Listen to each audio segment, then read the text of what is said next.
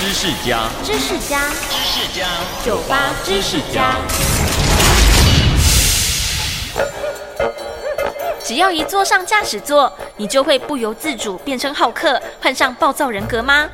获得二零一八搞笑诺贝尔和平奖的西班牙研究团队就发现，虽然大部分的驾驶人觉得在路上遇到塞车，或是感到别的驾驶有挑衅行为时，嘴里骂上个几句并无伤大雅，按按喇叭也能疏解情绪，但其实暴躁驾驶是会影响交通安全的，因为挑衅的情绪越高昂，发生事故的比率就有可能越高。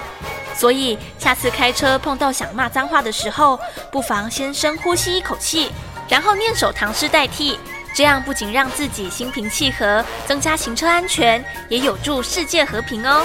收听酒吧知识家，让你知识多增加。